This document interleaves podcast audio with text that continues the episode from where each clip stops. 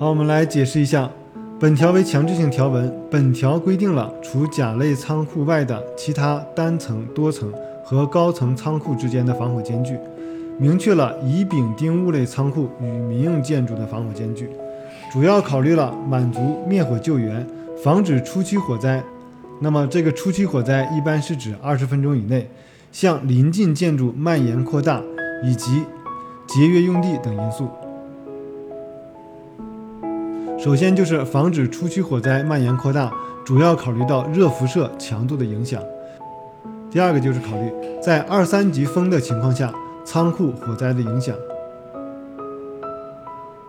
第三个，不少乙类物品不仅火灾危险性大、燃速快、燃烧猛烈，而且有爆炸危险。乙类储存物品的火灾危险性虽然比甲类的低，但发生爆炸时的影响仍然很大。为了有所区别，故规定与民用建筑和重要公共建筑的防火间距分别不应该小于二十五米和五十米。实际上，乙类火灾危险性的物品发生火灾后的危害与甲类物品相差不大，因此设计应该尽可能的与甲类仓库的要求保持一致，并在规范规定的基础上，通过合理布局等来确保和增大相关的间距。乙类六项物品主要是。铜油漆布及其制品、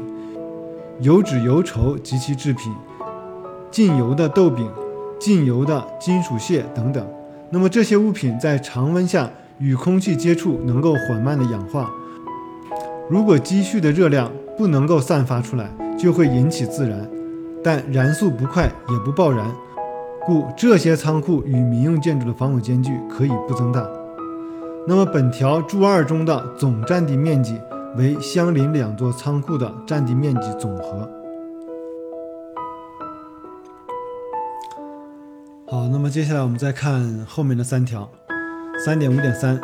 丁物类仓库与民用建筑的耐火等级均为一二级时，仓库与民用建筑的防火间距可以适当的减小，但应该符合下列规定：第一项，当较高一面外墙为无门窗洞口的防火墙。或者比相邻较低一座建筑物面高出十五米及以下范围内的外墙为无门窗洞口的防火墙时，其防火间距不限。第二项，相邻较低一面外墙为防火墙，且屋顶无天窗或者洞口，屋顶耐火极限不低于一小时；或相邻较高一面外墙为防火墙，且墙上开口部位采取了防火措施，其防火间距可以适当的减小。但不应该小于四米。好，我们来解释一下，本条为了满足工程建设需要，除了本规范第三点五点二条的注以外，还规定了其他可以减少建筑间防火间距的条件。这些条件应能够有效的减小火灾的作用，或者是防止火灾的相互蔓延。好，下一条三点五点四。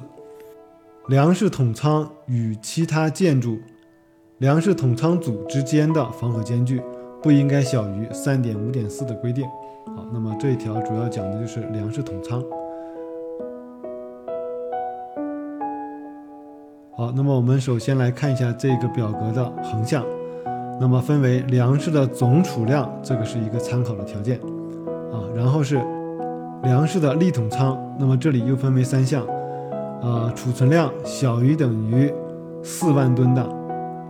储存量大于四万吨，小于五万吨的，储存量大于五万吨的，那么分这三项。那么下一个就是粮食浅源仓。